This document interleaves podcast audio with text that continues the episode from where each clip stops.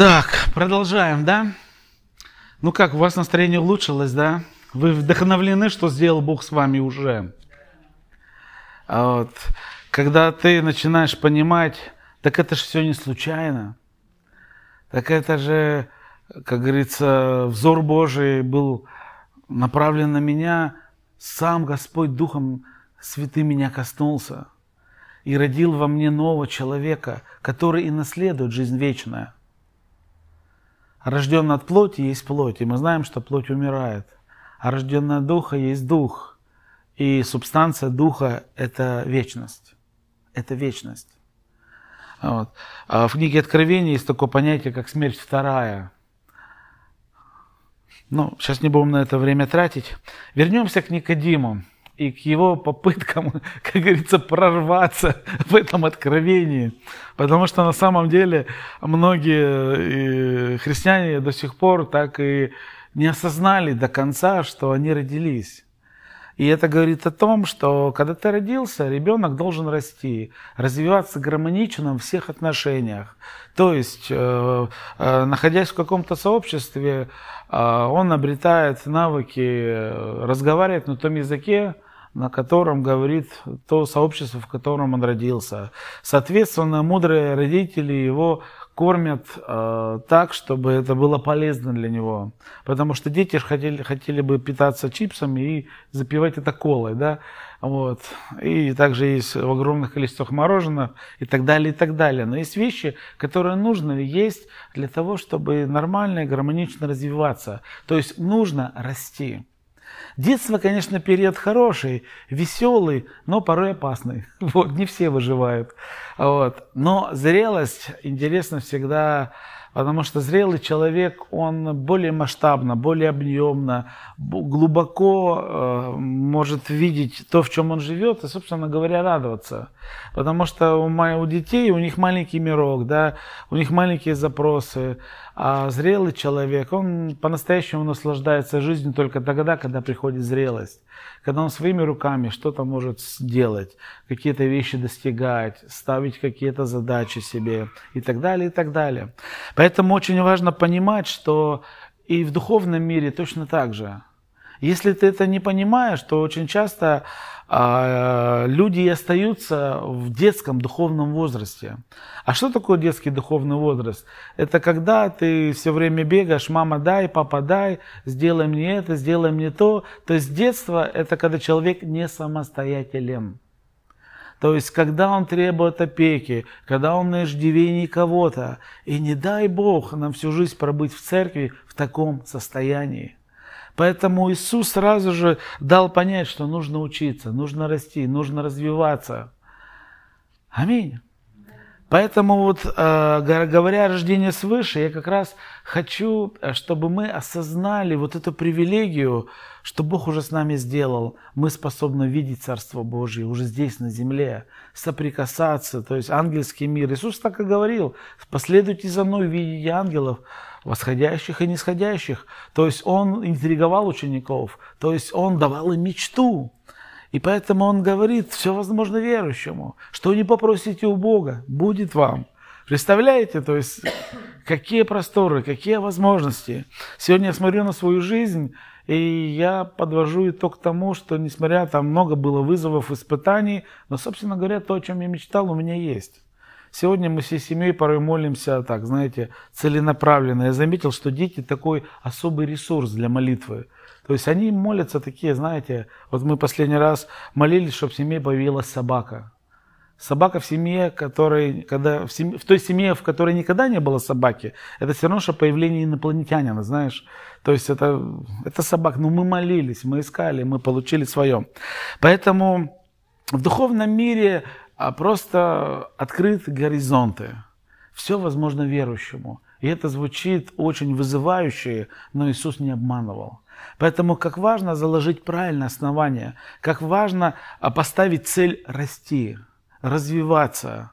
углубляться и в конце концов быть э, зрелым христианином. Это значит быть зрелым воином, это значит быть человеком мудрым, дальновидным, человеком, который востребован э, в том обществе, в котором он находится. Человек, который представляет Царство Божье. То есть, представляете, то есть вы становитесь послами Царства Небесного. Там, где вы то э, там и представительство ваше. Но это другая история, давайте вернемся к Никодиму. Итак, Никодиму совсем плохо стало. Вот. И в девятом стихе он говорит, э, э, отвечает Иисусу, как это может быть? То есть он вообще уже запутался. Какое рождение от Духа? Кто кого слышит? Вот. А, о чем идет речь?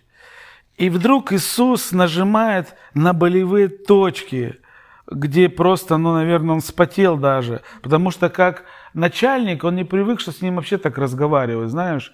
А он ему говорит, ты учитель Израилев, и ты этого не знаешь. Это все равно, что когда ты в школе работаешь, столько лет ты заслуженный учитель, а тебе говорят, тебе что, не учили, что ли, в институте? Сударь, вы что себе позволяете? Вы вообще чем занимались эти годы? Примерно вот так вот. Что он, наверное, аж проснулся заново и, и опять попытался, как говорится, вместить э, то, о чем говорит Иисус. Но знаете, э, что я предполагаю?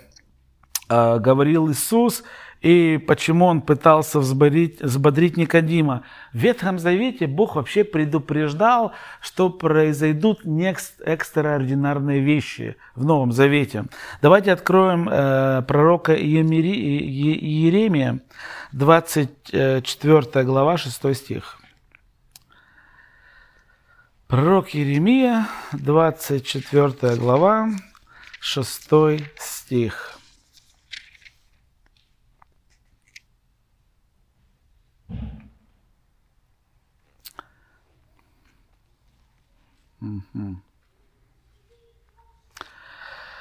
Хотя давайте прочитаем седьмого. Итак, пророк Еремия говорит такие слова, где Бог говорит, «И дам им сердце, чтобы знать меня, что я Господь, и они будут моим народом, и я буду их Богом, и они обратят ко мне все сердце, э, всем сердцем своим». То есть он говорит, дам им, дам им сердце, Вообще, а, под словом а, сердце часто воспринимают внутреннее как раз естество человека. Ну и более ярко, конечно, Иезекия говорит в 36 главе. Давайте откроем Иезекию. Пророк Иезекия, 36 глава, 25 стих. Там тоже речь будет идти о сердце.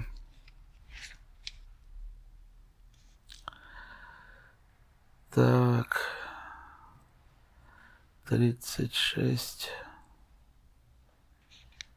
Ага.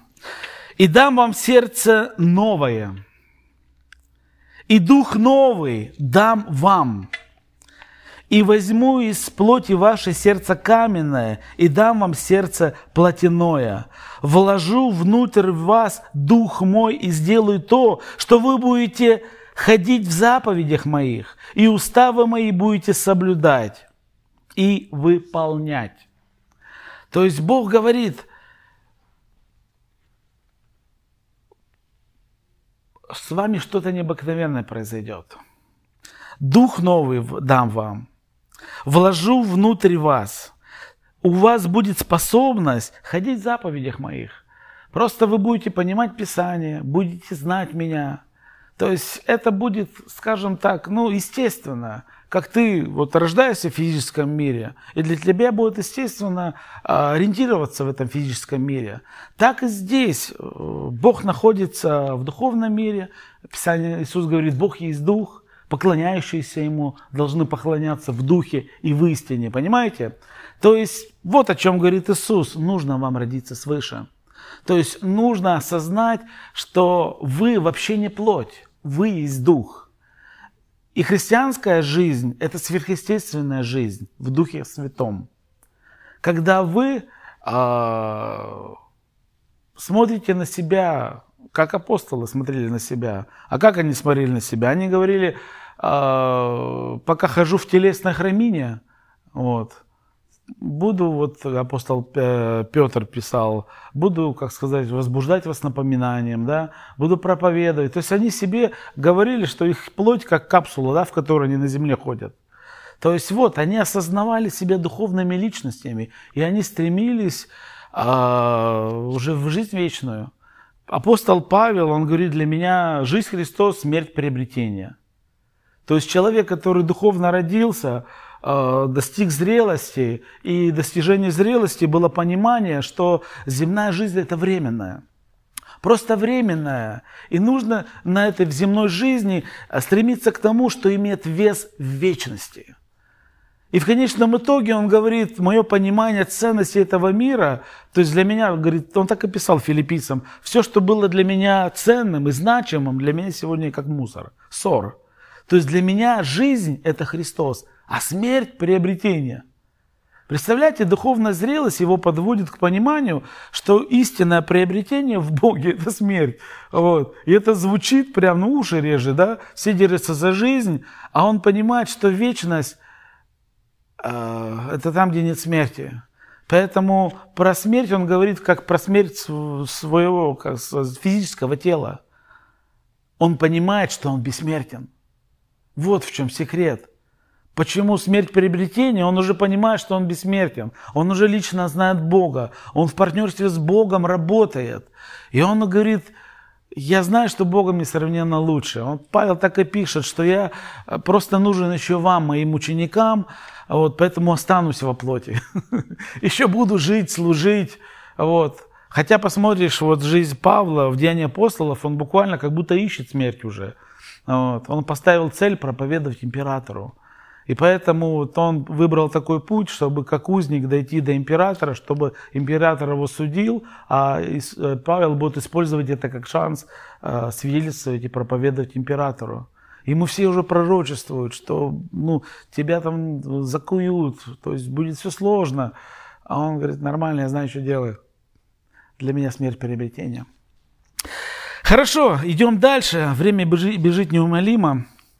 Итак, рождение свыше. Мы возвращаемся к Никодиму. Возвращаемся к Никодиму, где Иисус его ущипнул, ущипнул на тему вот, «Ты учитель или не учитель?»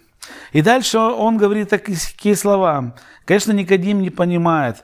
И Иисус говорит, «А мы говорим о том, что знаем, свидетельствуем о том, что видели. Вы свидетельство нашего не принимаете. Если я скажу вам о земном, а если я сказал вам о земном, и вы не верите, как поверите, если э, буду говорить о небесном? То есть я здесь полагаю, что Иисус пытается, конечно, вообще сложно говорить о небесах. Знаете почему? Потому что на небесах существует то, что не имеет аналога в земной жизни. Есть в книге Откровения, когда апостол видел видение и видел небесных существ, в земном языке нет названия этим э, Э, существам. Поэтому он пытался как-то, что вот он похож на льва, хотя голова у него, хотя туловище у него там, как у другого животного. То есть он делает такую мозаику из понятных образов. И он говорит, я, конечно, говоря о духовном рождении, я подбираю аналоги, ну, земные, и говорю э, такое слово, как рождение – вот. Может быть, там на небесах мы по-другому это называем, да? Но я говорю тебе просто, чтобы ты принял. Но он все равно не может понять. И тогда Иисус дает ему, знаете, такой некий ключ. Идем дальше. Дальше он говорит, никто не восходил на небо, как только сшедший с небес. Он говорит, просто я реально авторитетный источник, потому что я пришел оттуда. Поэтому я и говорю вот как от первого лица. Ему трудно Никодиму это совместить. Вот. Ну, на самом деле тут э, э, любой человек будет в смущении. Но дальше а Иисус дает ключ Никодиму. Потому что знаете, в чем э, проблема для самого Никодима? Иисус понимал, что э, чтобы люди в Новом Завете получали рождение свыше, то должно еще произойти искупление – То есть должна быть заплачена цена за грех. И здесь как бы вот, э, ну, Никодиму сегодня даем теорию, которой он воспользуется только после моего воскресения. И вот он дает ему такой уникальный ключ. Он говорит то, что ну, хотя бы должен Никодим запомнить. И когда он, если он запомнит и вспомнит это, в его жизни что-то произойдет. И все, что я ему говорил, уже становится, будет, ну, станет более-менее понятным. И он говорит, как Моисей вознес змею в пустыне, так должно вознесено быть Сыну Человеческому, дабы всякий верующий в Него не погиб, но имел жизнь вечную. Внимание! 14 стих. «Как Моисей вознес змею в пустыне, так должно вознесено быть Сыну Человеческому». Он берет одну из иллюстраций Ветхого Завета, числа, 21 глава. Вот, прочитайте ее, это пусть будет как домашнее задание. То есть какая там история, чтобы сэкономить э, время, я просто расскажу. А Израиль, когда вышел из Египта, шел в обетованную землю, был период такого, как отступничество – и всякий раз, когда Израиль отступал от Бога, приходили проклятия. И вот в стан стали заползать ядовитые змеи. И народ прибежал к Моисею и говорит, Моисей, просто мы погибаем. То есть мы находим детей мертвыми в палатках, потому что змеи, мы согрешили пред Господом, помолись о нас, Богу. И Моисей молится, и Бог говорит, сделай медного змея. А, и поставь это на знамя. И всякий, кого ужалит змея, он должен будет посмотреть на этого медного змея и будет исцелен. Представьте, что этот стан, он был несколько миллионов. И, наверное, ну, а, человек, который получал, а, ну, получил вот э, такую, скажем так, такую заповедь от Моисея. То есть нужно знать, где находится этот медный змей. Да? Нужно проделать определенный путь, хотя бы найти какую-то точку, с которой ты увидишь этого медного змея. Это вот такой был ключ э, для исцеления э, вот в истории Ветхого Завета. Человек, который ужалил змей, мог посмотреть на медного змея и, и оставался здоровым.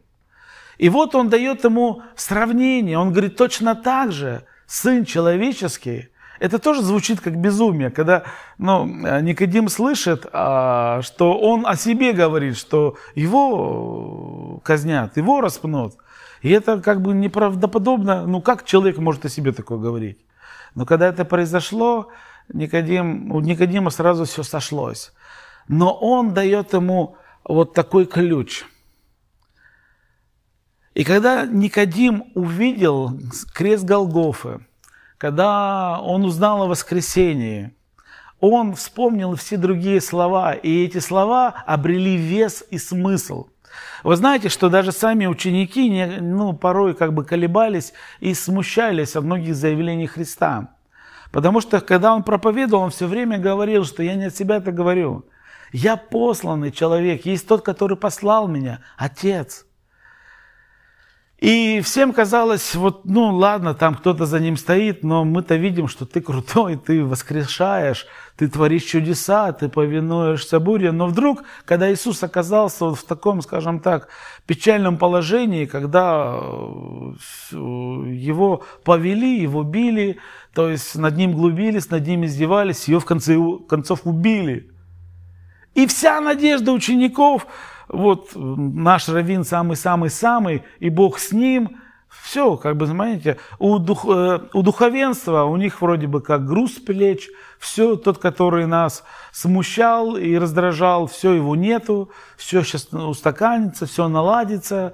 Ученики тоже в конфузе. Вернулись опять рыбу ловить. Понимаете? Три года библейской школы. Такой, знаете, три года семинария уже должны были дипломы получить и стать самыми крутыми раввинами в Иудее. И потом бах, как говорится, до выпускного не дотянули, а учителя убили. И все в шоке. А что теперь делать-то? А потом приходит Мария и говорит, а я его видела. Понимаете, и потом там, знаете, когда воскрес Иисус, его очень многие видели. То есть, понимаете, то есть во время воскресения Христа сразу, ну, сразу было понятно, что за ним реально стоит Бог. потому что только Бог может воскрешать. И это говорит о том, что все, о чем говорил Иисус, имеет вес э, имени Бога. И о чем идет речь? Смотрите, Иисус какие уникальные дальше слова говорит. Так должно вознесено быть Сыну Человеческому, дабы всякий верующий в Него не погиб, но имел жизнь вечную. Ибо так возлюбил Бог мир. Вот в заключении, как говорится, перед тем, как отправить Никодима спать, он говорит ему вот эти слова. «Ибо так возлюбил Бог мир, что отдал Сына Своего Единородного, чтобы всякий верующий не погиб, но имел жизнь вечную». То есть, по сути, а, кульминация всего того, что происходило там, или ради чего Иисус умер и воскрес, искупив э, весь мир, для того, чтобы мы имели жизнь вечную. Понимаете? То есть мы рождены духовно, чтобы наследовать жизнь вечную. И сегодня, сегодня а наше покаяние, когда мы, э, родившись выше, начинаем осознавать такие вещи, которые, о которых мы раньше не заморачивались, что у нас всего два пути. Один ведущий в погибель, другой э, в Царство Небесное. Что мы должны расти и должны развиваться. Но дверь единственная для нашего роста э, – это Иисус. Поэтому сегодня а, по сути остается тем же самым, той же самой целью. В нашем фокусе должен оставаться Иисус. Потому что благодаря Ему мы рождаемся свыше. Принимая Его как Господа и Спасителя, только мы это исповедовали, только мы это исповедовали, как Дух Святой касается нас и приходит возрождение. Есть один момент такой, который а, теологи, я так много я изучал этот вопрос. Шестой стих, третья глава, шестой стих. Рожденная от плоти и из дух. А, не-не-не. А, я хотел сказать... А, пятый стих. «Если кто не родится от воды и духа». Вот, очень интересный момент. Что за вода? Ну, с духом понятно, да? А что, что такое вода? Вообще, Э, теологи давно пришли к заключению, что, конечно, рождение приходит, а, ну, как э, у людей, да, происходит семя, должно попасть. Вот. А всегда под семенем воспринималось Слово. То есть мы рождаемся, когда Слово Божье нас касается, и Дух Святой. Порой это происходит вообще одновременно. То есть Слово Божье коснулось, и мы говорим, Иисус, спаси меня, Иисус, прости меня. Дух Святой сходит на нас – мы получаем рождение свыше. Да, аминь. А кто-то говорит, что под водой, ну, вода это часто, как сказать, аллегория или сравнение слова, то есть вода, как вот э, баня водная, да, омывает, очищает, как Слово Божье ты читаешь и очищаешь. И поэтому здесь э, я так и не нашел, знаете, скажем так, однозначного, скажем так, ответа, но зная Писание и зная, как сказать, основы, а, заметил, что все-таки истинный рост, истинный рост происходит тогда, когда человек заключает завет с Богом. И это, конечно, все равно происходит после того, как Слово Божье нас проникло, Дух Святой нас коснулся, мы пережили э, возрождение. Но есть такое понятие, как водное крещение. Я не говорю, что речь идет о водном крещении здесь. Вот. Но все-таки э, финальная стадия восхождения начинается после водного крещения, когда ты э, посвящаешь себя, когда ты заключаешь завет с Богом, когда ты ставишь целью стать учеником Христа. Вот, поэтому я верю, что слово здесь от воды, здесь как раз имеет такое комплексное, наверное, значение. Вот. И вы можете тоже исследовать этот вопрос и поискать скажем так, э, мнение на этот счет. Но я вам скажу, что, конечно, всегда в начале слова, и слово это от Господа. Бог творит словом, э, э, творил чудеса, словом Он также сегодня продолжает работать. Поэтому сегодня вера от слышания, слышание от Слова Божьего. Поэтому сегодня, у меня еще пять минут есть, правильно? А, сегодня а, что нам нужно в итоге а, оставить в своем сердце? То, что оставил Иисус Никодиму. сказав, что Иисус умер за грехи этого мира, чтобы мы имели жизнь вечную. Иисус становится дверью нашего спасения. Иисус, говоря о себе, говорит, я есть э, путь, истина и жизнь. И это тоже, скажем так, э, для нас понятный, понятный вектор. То есть мы идем за Христом. Он наш путь. Иисус есть истина, и Он на самом деле сегодня и учитель наш. И когда мы становимся учениками Господа, мы должны понимать, что наша жизнь – это классная комната, а Иисус наш учитель. И это будет э, всю нашу жизнь. Вот такая, знаете, библейская школа длиной всю нашу жизнь. В заключение, в заключение э, Никодима он сказал такие вещи, что суд состоит в том, что свет пришел в мир, а люди более возлюбили плоть, э, возлюбили зло. Наверное, знаете, человек Никодим, который ориентировался по закону, а закон отделял, например, правильное от неправильное. Но он говорит такие слова, знаете, основная проблема как раз в том, что люди больше любили зло. Вот, Иисус, и суд как раз в этом будет состоять. В общем, чем я хочу закончить? Я хочу закончить тем, что сегодня Бог сотворил великое чудо в нашей жизни. Бог родил нас. И мы те, чьи имена сегодня в книге жизни. Мы те, которые сегодня имеем способность уже сегодня э, видеть духовные вещи. Э, мы находимся уже на территории Царства Божьего. Мы сегодня должны даже, может быть, осознать, в каком духовном возрасте мы находимся. Э, у нас детство, юношество или приходит зрелость. Зрелостью Библия называет, когда мы становимся как отцами, матерями. То есть это такой уровень, когда мы уже не думаем только о себе, вот, но мы заботимся о тех, кто является на нашем попечении. И это и называется зрелостью, когда мы уже ответственность э, берем за кого-то. Но чтобы до этого дожить и дорасти, это требует определенной зрелости. Вот, потому что дети думают только о себе, а зрелость думает уже, ну, как думает о детях. Давайте мы закончим молитвою.